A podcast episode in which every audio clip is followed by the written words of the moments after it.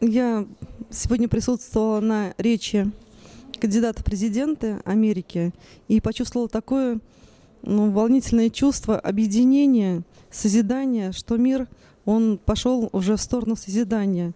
Уже люди объединяются, и такая радость внутри, когда я вижу на экранах людей, а, чьи речи и чьи слова и помыслы направлены на то, чтобы объединиться. Это очень вдохновляет.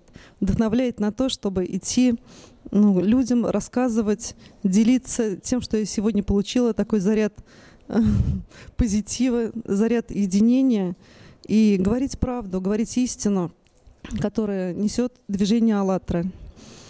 Ну, в этом наша сила, наше будущее. Спасибо.